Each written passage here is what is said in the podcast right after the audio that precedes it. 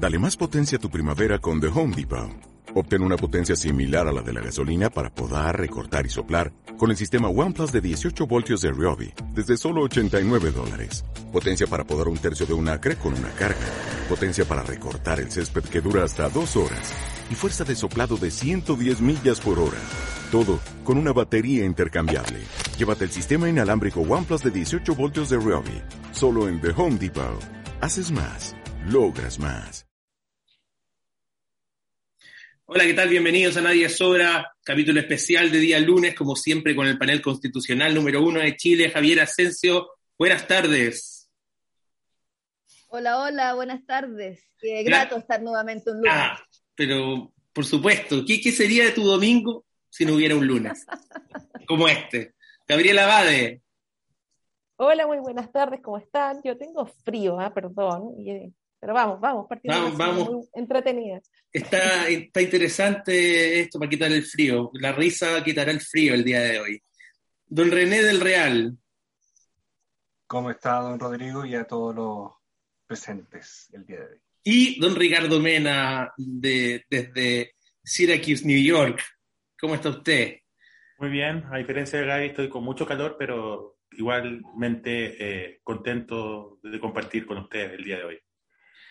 Eh, salió hoy día algo muy divertido, pero quería mostrárselo, evidentemente. No sé, después ustedes me van a preguntar si de dónde lo saqué, pero a ver si lo podemos escuchar. Ya que nadie aquí habla el idioma que corresponde, yo voy a hablar en mi inglés y voy a decir lo siguiente. I am happy to be here with you, Han. I am fortunate to speak this Mapuche language. Use one to sound that I am going ¿Vieron esto, no? Este, lo de Teresa Marinovich, ¿lo vieron? Eh, Dígame eh, si, entendió, ¿te acordáis? Sí. es un video muy contexto, por favor, ¿qué es, es, un, es un video muy divertido en fake donde ella dice, ya que usted habla en Mapudungun, yo voy a hablar en mi inglés, y habla en un inglés completamente pésimo, para reírse un poco de, de ella y un poco como de lo folclórico que ha sido esta semana también respecto, sobre todo respecto del tema Linconao y, y Loncona, nos encuentran un poco que ya como que está cayendo ya la caricatura y como que ya no se sostiene por ninguna parte el, eh, el tema de la crítica a, digamos, idiomática cultural al mundo mapuche. ¿eh? Eh, es interesante cómo, cómo ha ido eso descendiendo, perdiendo rating y al final eh, terminamos ayer con, un tuit de, un señor Irmas, parece, ¿no? Eh, ya básicamente ya denigrando en un tuit absolutamente racista, digamos, a, la Machi Linconao. Eh, pero bueno, eso y otras cosas que pasan esta semana, en lo particular, cosas bien interesantes, acabamos de darnos cuenta que acaba de renunciar Catalina Parot a su cargo de secretaria ejecutiva de la Convención Constitucional. Con esto ya estaríamos nombrando a un tercer secretario de la comisión, porque ya Francisco Encina ya renunció, es decir, duró una, semana o dos después de instalada, y ella, eh, ex candidata a intendente Santiago, renuncia al mes. Javier Asensio. ¿Qué te parece esta noticia? ¿Te, desayuna? ¿No te sorprende? Sí, yo, o sea, yo me sorprendo porque uno siempre piensa que eh, el funcionario público tiene una vocación de servicio y aunque se le crucen todas las barreras y los obstáculos, logra y lucha por su cometido. Pero este parece que no es el caso. No tengo idea por qué habrá renunciado, pero claramente eh, su labor estaba siendo cuestionada eh, porque el gobierno no estaba o sea, claramente el mandato constitucional que tiene el gobierno de disponer todos los recursos para que funcione la convención no lo estaba cumpliendo. Y ella es la principal responsable.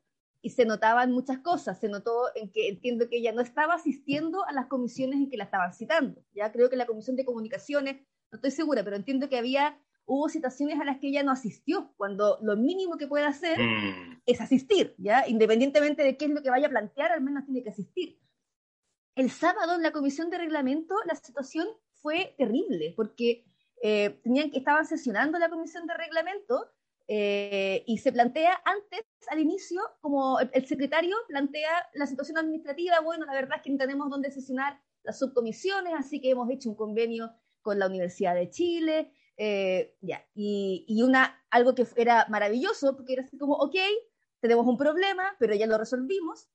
La derecha, los convencionales de derecha del reglamento empezaron a alegar, pero ¿cómo en la Universidad de Chile, si acá eh, tiene que ser en el, en, en el ex Congreso, en el Palacio Pereira, bla, bla, bla? Y el mismo secretario señaló que además él ayer, o sea, que en la noche, a las 2 de la mañana, lo habían llamado por teléfono, lo habían contactado eh, la gente de, los, el jefe de gabinete, creo que del ministro, ¿ya? Eh, para contarle cómo era la situación y que en realidad no tenían cómo, cómo resolver esto. Entonces, esto es un despelote gigante, es un despelote. Los convencionales yo encuentro que lo han hecho increíble para poder sortear todo esto, se las han arreglado, maravilloso, además que las universidades públicas se pongan a disposición y lo que no puede hacer el gobierno lo hagan ellas. Eh, y entre medio de todo esto, ella renuncia. No se sabe todavía por qué, o a lo mejor ya se sabe, yo no lo sé, pero es inentendible. Es como abandonar el barco, es abandonar el barco más importante de, la historia. Entonces es, es inentendible. La responsabilidad del gobierno en esto yo encuentro que es espantosa. Javi, pero te, te, puedo hacer una pregunta. El, el ¿por, por qué final, ¿Cuáles son las condiciones que se requiere para sesionar ahí, en el fondo, que no se estarían dando en ese, en ese sentido? yo lo que entiendo es que habían varios problemas de espacio, además habían, el Palacio Pereira, por ejemplo, eh, no, no, se pueden transmitir las sesiones, ¿ya? Eh, no están habilitadas como las cámaras, no, hay, no sé si hay cámaras o no hay cámaras, pero no se pueden transmitir. Entonces, eh, el mismo, y, el, y, el, y, acá el secretario, don, don Julián Saona, eh, él señalaba como muy, muy prudentemente, y él contaba y le, explicaba, y le decía, creo que se refería, no sé si era la, la convencional Cubillos, alguien que estaba hablando, decía, yo le quiero explicar que de verdad eh, hemos hecho todo lo posible y las condiciones técnicas y materiales no están. Eh, entonces, y, y, además en el, en el ex congreso entiendo que ya no se podía porque estaba copada toda la, la sala. No sé si lo comentamos acá, no. Eh, que además ocurrió el otro día, eh, creo que fue el viernes o el jueves, que a la convención eh, como que se le acabaron las se le acabaron como los gigas y no podía seguir transmitiendo en paralelo. Eran, eran no sé, eran es, muy, precaria la situación, es muy ordinario todo. Te o sea, presto no 4G. transmitiendo en paralelo.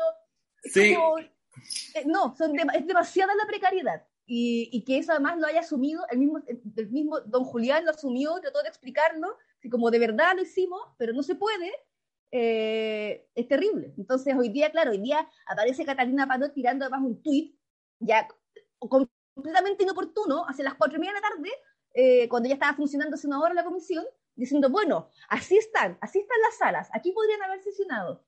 Eh, y le notifica por Twitter a los coordinadores de la comisión, no, todo, es todo rarísimo, todo rarísimo, pero es, terrible. Pero es, es impresionante en el fondo lo que señaláis de la precariedad. Eh, porque, claro, hay una glosa, hay una cantidad de plata ejecutada tremenda al principio, o sea, el fondo de la plata que ellos tenían para ejecutar, mil millones de pesos se ejecutan en trato directo, digamos, para poder eh, generar o instalar la convención y sucesión de inauguración, contrato directo, es decir, pagando un sobreprecio enorme, eh, y ahora con esta eh, comedia de equivocaciones y de falta de logística que, que, hace, digamos, tambalear el proceso, a pesar de que se nota, digamos, en la mayoría, y, incluyo también a, la, a, muchos convencionales de derecha, digamos, trato de no, al menos de lo que he visto, de no meterlo en el mismo paquete, diría yo, a, varios de ellos, eh, un tremendo eh, espíritu de trabajo, ¿cachai? Y de colaboración también, eh, pero, pero sin embargo se esfuerzan, digamos, por siempre por, por, por, por volver a hacer lo peor, digamos. Gaby Bade. Mira, yo creo que a lo mejor esta es la oportunidad para otro u otra funcionaria de carrera. Yo creo que cuando eligen políticamente a Catalina Parot fue una muy mala señal desde el comienzo necesitáis gente que sepa hacer esta pega, que además es nueva, que tiene mucho de producción, que tiene unos teje-maneje, que necesitáis alguien que es con vocación de productor o productora, ¿cachai? Que yo no sé si esa persona era Catalina Parot. Y entonces es como el gobierno, o sea, si vuelven a poner otra persona de perfil político, si vuelven a poner otra persona que ya sabíamos en el caso de ella que era, era de público conocimiento las deudas que, con las que quedó para su carrera como gobernadora. Entonces, como de verdad si el gobierno no escarmienta en esta oportunidad y no se acerca, o sea, es como estamos en condiciones de hacernos preguntas más profundas. O sea, ¿por qué el Ejecutivo está operando como está operando con la Convención Constitucional? Es justo preguntárselo, porque si ella se va así intempestivamente, eh, que me sorprende igual. O sea, como que el, por último, que como gobierno hubieran hecho un esfuerzo por aguantar un poquito más. O sea, ¿te, te cachai que la imagen de un gobierno que está en el suelo, como que ya no, ya? Eh, eh, entonces, como de verdad, como que dan ganas de preguntarle al presidente, oiga, presidente, ¿qué onda? O sea, acá hay un problema institucional grave. No, nos estamos riendo, pero esto es impresentable es impresentable y, no puede ser, no puede ser que esto siga pasando. Yo creo que si no se lo toman en serio, no sé qué debería pasar, pero esto no puede poner en riesgo la Convención Constitucional, deben tomárselo en serio, sobre todo eh, ellos, el, gobierno, los que estaban mandatados para llevar adelante toda la cuestión administrativa. Entonces, a mí me parece eh, casi una burla, sinceramente, que esto está pasando. Y si no tiene una solución seria, de verdad es como que uno tendría que entrar a pensar en ya ¿cómo salimos de esto seriamente? Que no lo nombre el gobierno, digamos, no sé, que lo elija otra gente, o, ¿me entiende? Buscar otra solución como lo hemos hecho, como lo han hecho otras orgánicas del Estado, como la Universidad de Chile, como otros un montón de instituciones eh, eh, públicas que han salido a ofrecer su espacio en este contexto. Pero yo sinceramente creo que si seguimos riéndonos del tema, ridiculizando la situación, es como eh, no, no nos sirve. Necesitamos una solución de fondo alguien con, como con atribuciones, estaba pensando incluso si es que hubiera que hacer algún tipo de ley especial, porque efectivamente las compras públicas son un corcho tremendo, eh, las licitaciones y todo lo más, quizás tienes que hacer algún tipo de mecanismo especial, una ley especial, un algo, para que esto funcione de una manera distinta, eficiente, oportuna, pero mm. tienes que tomar una decisión así como de fondo, ¿me mm. entiendes? O sea, ir al Congreso, legislar rápido, sacar esta cuestión rápido y todos los recursos disponibles para que esto funcione, ya, no podemos seguir haciendo el ridículo. Eso es lo que pienso más o menos y por ella, ¿sabes qué más? Bueno, no dio el ancho y otra vez tenemos una vez más la clase política aquí en deuda porque la eligieron por, evidentemente por, por temas políticos y no por sus capacidades para llevar adelante este proceso, sencillamente, yo creo.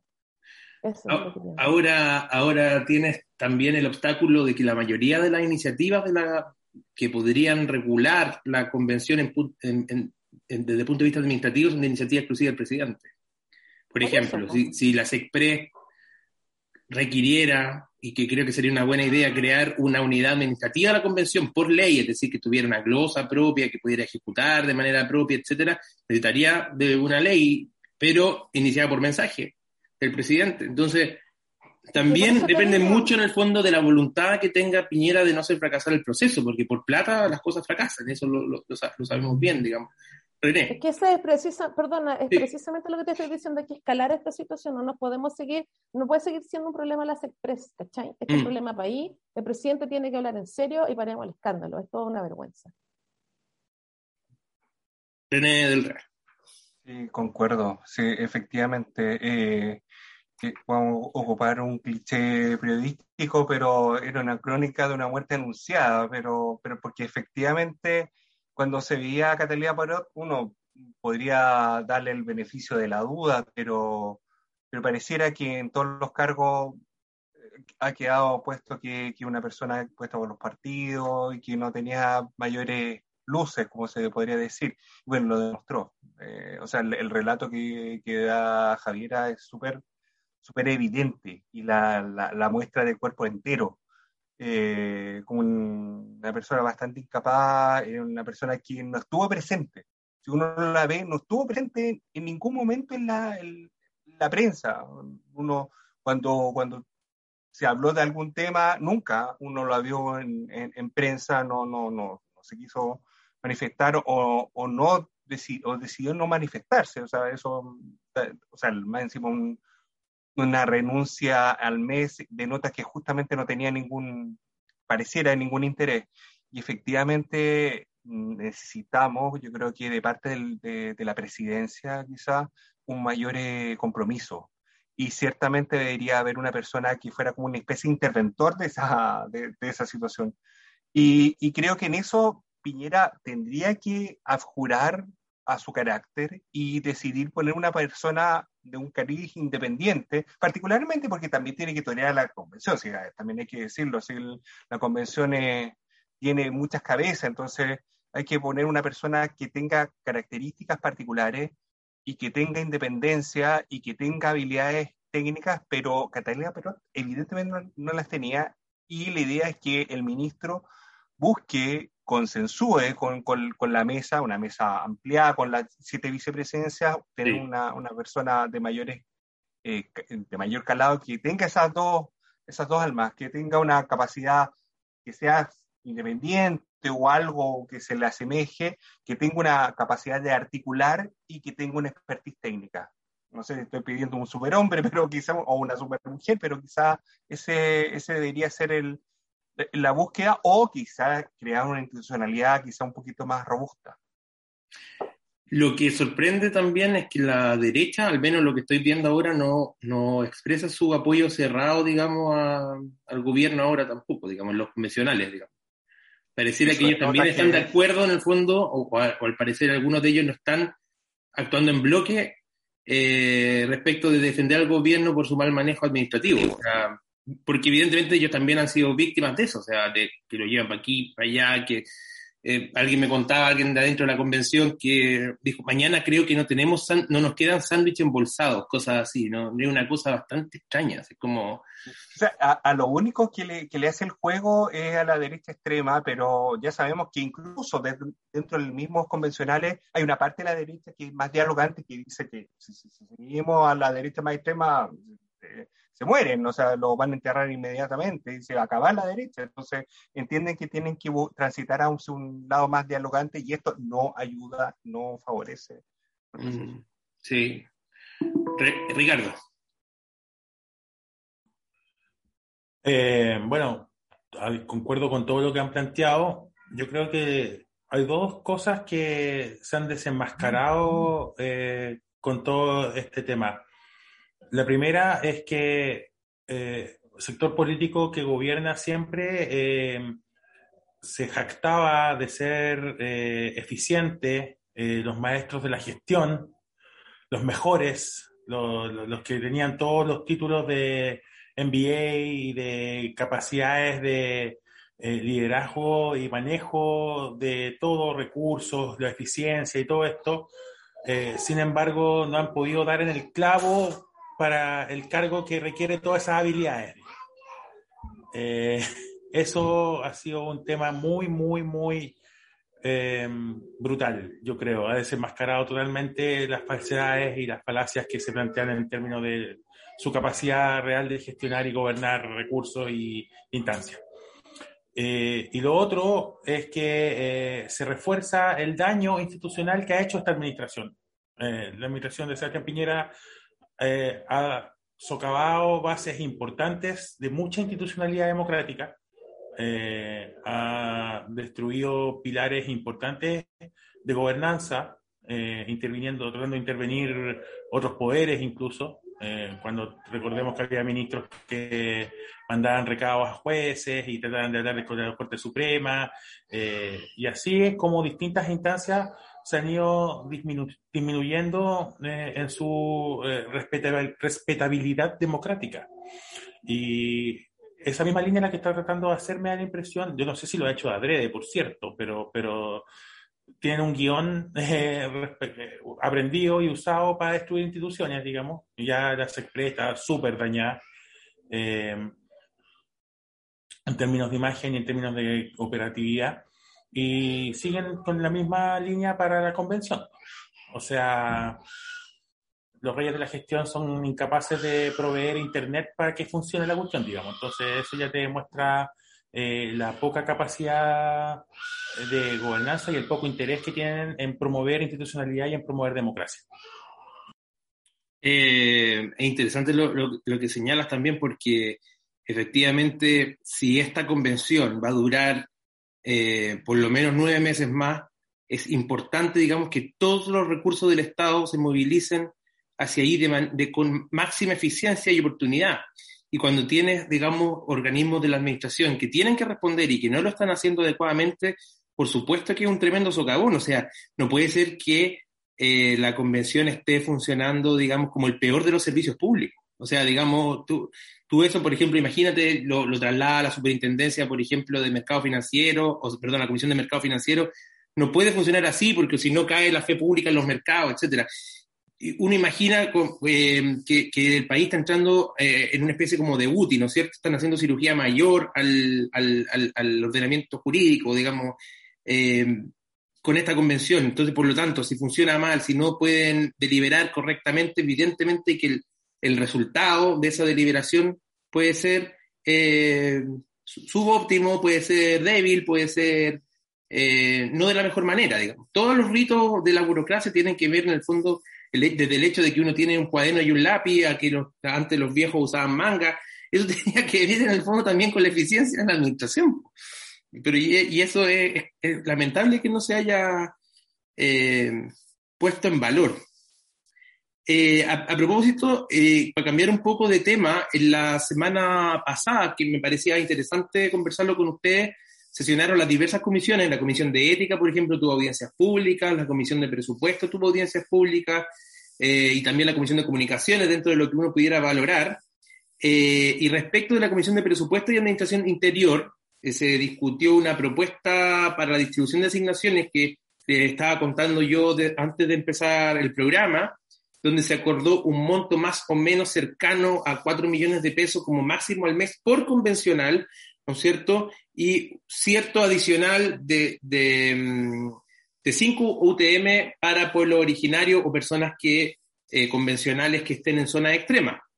Eh, por lo tanto, se da, por ejemplo, explica Claudio Fuente acá en la plataforma Contexto, se dan eh, más o menos como 400, 4, 2 millones de pesos, digamos, en profesionales máximo, ¿no es cierto?, en asesoría, para viáticos, traslados, vivienda y transporte, más o menos como un millón cuatro, como para poder pagar un departamento para quedarse en Santiago, pagar comida, traslado, eh, gastos operacionales como telefonía y otros insumos, 520 mil pesos mensuales. Eso también podría incluir, por ejemplo, los insumos para los cuales se hace la, mecanismo de participación ciudadana, por ejemplo. Eh, y finalmente, eh, el adicional que es para personas que viven en pueblo originario o bien en zonas extremas según eh, la ley de zona extrema. ¿Qué, les parece esto? ¿Les parece justo? ¿Les parece ineficiente? Eh, ¿Un poquito pasado para la punta quizá? Eh, Javi. Yo lo primero que encuentro que este debate es súper interesante porque siempre es como un debate del que nadie se quiere hacer cargo, porque es, es lo más feo, digamos, de, de como es lo que siempre todo el mundo critica, ¿ya? Cuando se habla de asignaciones, todo el mundo dice, uy, se quieren subir el sueldo, ¿ya?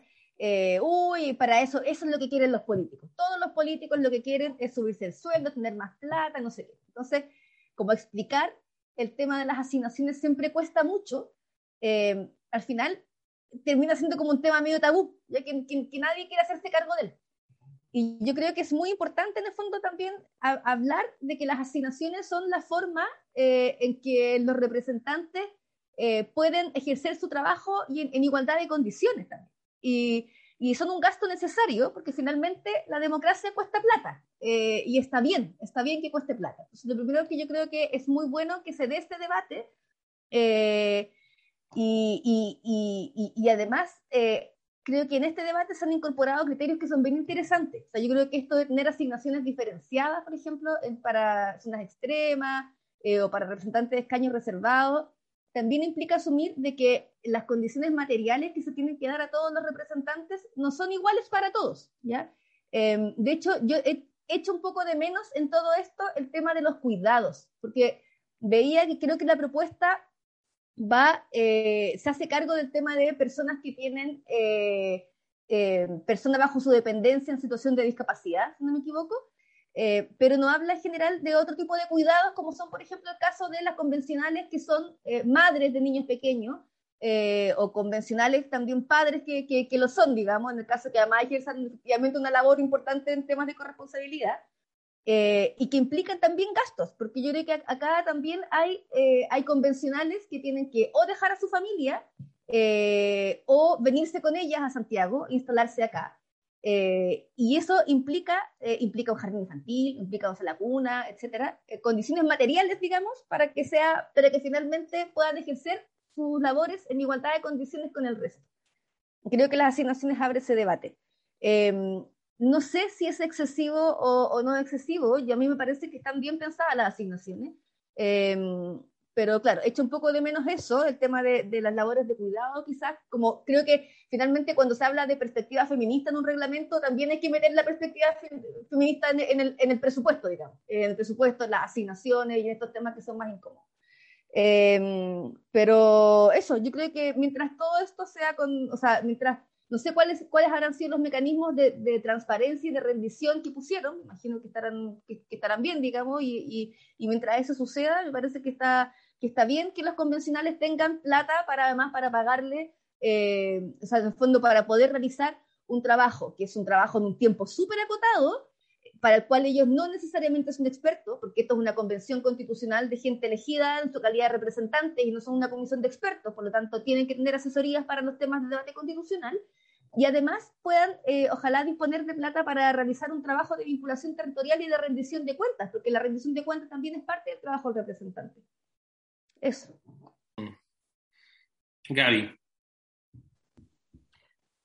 Comparto completamente con Javi el tema de que es feo hablar de plata eh, y que además tenemos el antecedente del Parlamento, el Congreso, y que además ahí hay demasiada plata circulando y que no necesariamente quizás estoy hablando feo, pero no, quizás no todas tienen la justificación necesaria como para, no sé, desde, por lo menos acá los convencionales no van a tener auto propio, ni choferes, ni, ¿me entendí? O sea, estamos hablando de platas súper acotadas. Eh, acá, bueno, nosotros somos profesionales y entendemos lo que cuesta y dentro de eso a mí me parece que son platas súper al justo, de hecho, las encuentro súper al justo y en el fondo esto no funciona si no es por un gran compromiso que tiene mucha gente por participar eh, en lo profundo del proceso constituyente y todo eso, porque la realidad eh, es eh, la realidad de los números, de verdad, de verdad, en general es otra, es más alta, es más caro, más todo. ¿okay?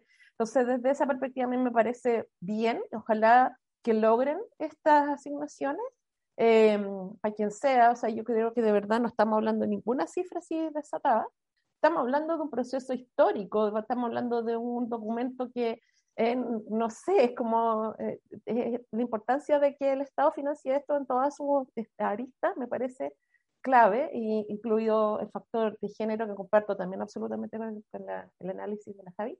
Entonces, como que yo creo que eh, pues, eh, lo más importante es la transparencia también, cómo vas a rendir, cómo le vas a explicar a la gente. O sea, la pega que están haciendo muchos de, de las y los convencionales es tan tremenda, o sea, porque aquí no estamos hablando ni, no hablemos de horas extra, no hablemos de todos esos tiempos que están ocupando fuera del horario de trabajo convencional.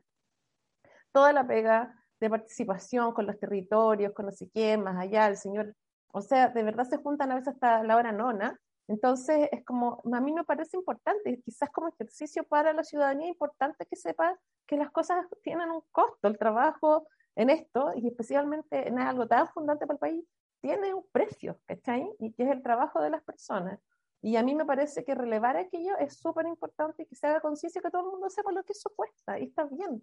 ¿sabes? Y dejar de que sea un tabú hablar de plata. El tema es cuando estáis ocupando la plata para cualquier cosa, para cuando no la estáis rindiendo, cuando hay cajas oscuras, cuando hay, ¿me entiendes? Cuando, no, acá yo creo que está bastante sensato, bastante acotado, o sea, de verdad, arrendar cualquier cosa en Santiago cuesta a lo menos 500 mil pesos, a lo menos.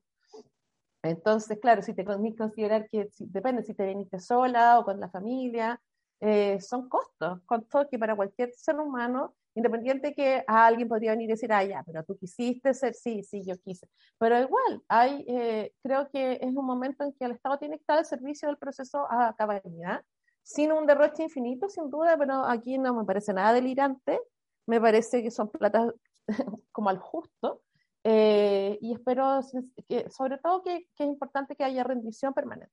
Y ya está y que sea nítido en que te lo gastaste y por qué fue importante y las asesorías que están súper mal vistas y todo lo demás. O sea, yo comparto también, o sea, los, los convencionales hay algunos eh, que sí yo, que serán más expertos en otro. Ahora, incluso los abogados constitucionalistas pueden ser muy expertos en constitución, no necesariamente expertos en salud o en género o en vivienda, ¿cachai? Siempre van a necesitar otras opiniones y que los orienten y que los ayuden hasta de la gente para adelante. La pega es titánica y, y el tiempo es acotado y a mí, yo, o sea, de verdad creo que están ahí, al justo con los recursos. Yo pensé que iban a, a tratar de hacer estos como pool de asesores y todo, pero parece que eso al final no coló, ¿no? Entonces, pero, pero ya. El tema es que se está trabajando mucho, y eso es lo que estoy viendo, y los plazos, o sea, imagínate el tema del reglamento, se tiene que, creo que el plazo es el 26 de agosto para entregar todos los productos de las comisiones y el reglamento, y después tiene que pasar el pleno. Estamos a 10 de agosto mañana, o sea, quedan 16 días, en el fondo, para poder armonizar el reglamento estaba viendo recién que son 106 personas las que, y entidades que expusieron en la comisión de reglamento solamente para ese tema, sin contar las que estuvieran en la comisión de presupuesto, en la de comunicaciones, etcétera. Entonces, es, realmente un trabajo muy, muy grande y necesita plata. Y yo creo que nos quedamos cortos, efectivamente, eh, no por una cuestión de, estar derrochando, sino que porque en el fondo el peligro de que la premura pueda generar un, mal producto es alto también. Eh, René. Sí, a mí me parece que, sin, ser un, contable, pero ciertamente los montos a mí me parecen bastante razonables, mucho más medidos que los que ostenta el Congreso y bastante razonable justamente para, para la tarea que tiene. Ahora, ciertamente está el escrutinio sobre la convención y existe mucha gente que quiere el fracaso de la convención. Por tanto, la convención tiene que ser, no un poco, bastante meticulosa justamente en el gasto de, de, los dineros que, que, va a tener, ¿ya? Puesto que van a haber cuatro o cinco y las posibilidades de, de generación de fake news o, o de tergiversaciones son bastante altas. Por tanto, creo, y yo creo, eh, sinceramente, que no solamente de la presidencia y de todos los vicepresidentes va a haber una, una conducta que va a optar por, justamente por ese camino. Eh, también a mí me parece muy interesante el, el, planteamiento en cuanto a una asignación que, que, que, busque justamente apoyar a los convencionales de, de otras zonas eh, y también al de los pueblos originarios. Uno diría, ¿por qué a esos, a esos convencionales versus los otros? Pero pero efectivamente existen situaciones de equiparidad que hay que, que, que, hay que solventar. Hay Pedro. Claro. Hay ruralidad, por ejemplo. Es necesario ponerle un poquito más de, más de apoyo, porque efectivamente, por ejemplo, hay temas de traducción que no que son necesarios para cada uno de, los, de los pueblos. Me parece bastante razonable. Siento siempre que tienen que ser bastante pulcros, no por, por tener el, como, la, eh, como una especie de confianza, dicho al revés. Creo que, que, la, la, mayor parte de los convencionales tiene un, un ánimo bastante eh, comprometido con, con, la causa de la nueva constitución, sino porque se pueden generar ciertas situaciones. Ya hemos visto ciertas situaciones de algunos convencionales un poco reñidas con, con la moral de, de, algunos convencionales, por tanto, eso ensucia inmediatamente al grupo por completo. ¿ya? Me refiero, por ejemplo, a la convencional Logan. Entonces, eso ya genera un problema. Entonces hay que, esto de que la mona, no, o sea, el, ¿cuánto se llama la, el, cuánto se llama el... la si se viste de seda, mona queda. Eh, Aunque la mona se viste de seda. No, no, la, la mujer del César, tiene que serlo y parecerlo, no, no es la otra. Bueno, también la otra. Exacto. Exacto. Ricardo, qué interesante. También, ¿eh? Bueno, sí. Muy masculino. Sí, cesárea sería, no sé cómo sería en este caso. Eh, pero mira, el, eh, eh, el, tema es también es que hay mucha iniciativa de la sociedad civil respecto de eso que me parece interesante porque están mostrando lo que ocurre, ¿no? Pero, pero también me parece que, que aun cuando hagamos todo el esfuerzo por mostrar el, el, la perspectiva final, digamos, de la imagen de la convención va a pesar, digamos, con, eh, eh, con ponderaciones muy de farándula también. O sea, tú, tú, lo señaláis bien. Es muy posible, digamos, que las pequeñas cosas, por ejemplo, eh, la entrevista de Elisa Molocón, eh, o por ejemplo algún pequeño escándalo de, corrupción dentro de los convencionales, pueda efectivamente tener el poder de lotar todo el trabajo. Eh, es potente eso porque la sociedad civil hace mucho esfuerzo para mostrar lo que ocurre con hechos objetivos, yo creo que quizás como nunca en la historia, pero el peso en el fondo que, tienen los, pequeños detalles es muy fuerte. Ricardo. Sí, estando de acuerdo con todo, yo, yo rescataría una frase clave que dijo la Javi, que es que la democracia cuesta plata. Y, y, eso eh, tiene que ser, yo creo, un mantra eh, para poder entender y validar las decisiones que se vayan tomando eh, en materia de, de la convención. los montos me parecen razonables. Ahora, es súper pudoroso, yo creo, de ciertos sectores, y aquí voy a ser un poquito abogado del diablo y voy a tirar un poquito de pelo en la sopa quizás, pero un sector que hasta antes de llegar a la convención, eh, desde el otro lado del mesón, digamos, vivía eh, cuestionando los privilegios, ¿ah? eh, vivía cuestionando los sueldos millonarios del sector público, vivía cuestionando tanto cosas que están solicitando ellos ahora. Entonces, es un tema ahí que debe generarle cierto pudor, yo creo. A mí me parece súper bien y un piso mínimo es que efectivamente tengan las condiciones básicas necesarias que cualquier servicio público provee. Y yo sé, por lo menos, la, experiencia que yo he tenido en el sector público es que en todos lados te dan la posibilidad de jardín infantil, en todos lados te dan la posibilidad de eh, tener un tiempo para almorzar, tener espacios, eh, el tema de los cuidados es algo más nuevo, no sé cómo se estará integrando, pienso en los cuidados de gente enferma y eso, pero, pero eh, quizás un paso adelante para generar innovación también en esa materia. Pero son temas que están en, la palestra permanentemente y quienes antes lo veían como privilegios hoy día también lo están solicitando y eso puede ser un tema eh, como para quizás ese mismo sector pueda revalorizar y aprender también sobre la función pública y su importancia. Eh, no siempre las horas extras se pagan todas en el sector público. Eh, en el sector público te ir sin indemnización si te echan. Eh, en el sector, o sea, hay un montón de cosas que, que van a ir descubriendo que, que son realmente eh, no necesariamente privilegios, sino que reflejan una vocación de un servicio público y ahí rescato también la actitud, por ejemplo, de funcionarios de carrera que, que se han incorporado y han apoyado fundamental ha sido un apoyo fundamental para la convención, desde Carmen Gloria Valladares en adelante, eh, eh, Paul Smoke, que ha trabajado harto con la mesa, eh, etcétera. O sea, yo creo que, que, a partir de esas experiencias hay que entender que la democracia cuesta plata y que también funcionarios públicos valiosos, talentosos y con vocación profunda de servicio público eh, es necesario mantenerles también buenos estándares laborales y, sueldos decentes. Y tampoco se está pidiendo así como ultramillonario, no estamos pidiendo el sueldo del gerente de tarjetas de CMR, digamos.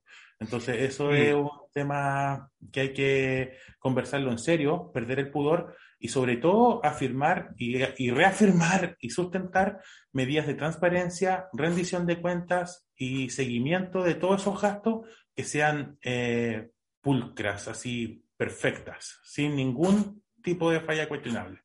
Porque siempre eh, eso es la principal puerta para los cuestionamientos y en especial de, un sector que quiere ver caer esto y que está muy atento a cualquier piso mínimo. O sea, desde si se tomaron eh, un fancho para almuerzo hasta que eh, tuvieron la osadía de irse en taxi y no en micro a la pega. O sea, hay un tema ahí que pueden ser cuestionables en muchas cosas. Sí. No sé si alguien quiere decir algo más, porque ya estamos en la hora de cierre ya. Esto ya se pasó muy rápido. ¿No? ¿No hay nada más? ¿Lo pasaron bien? ¿Sí? Muy bien, me siento como, ¿cómo se llama la estima? Ya, termino.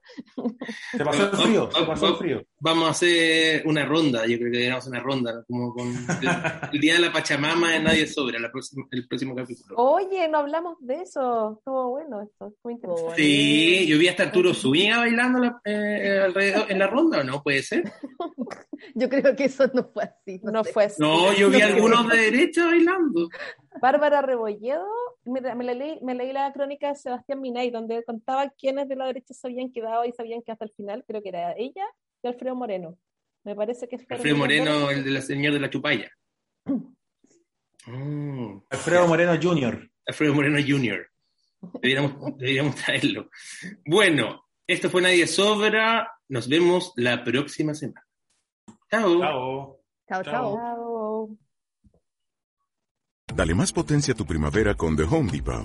Obtén una potencia similar a la de la gasolina para podar, recortar y soplar con el sistema OnePlus de 18 voltios de Ryobi desde solo 89 dólares. Potencia para podar un tercio de un acre con una carga.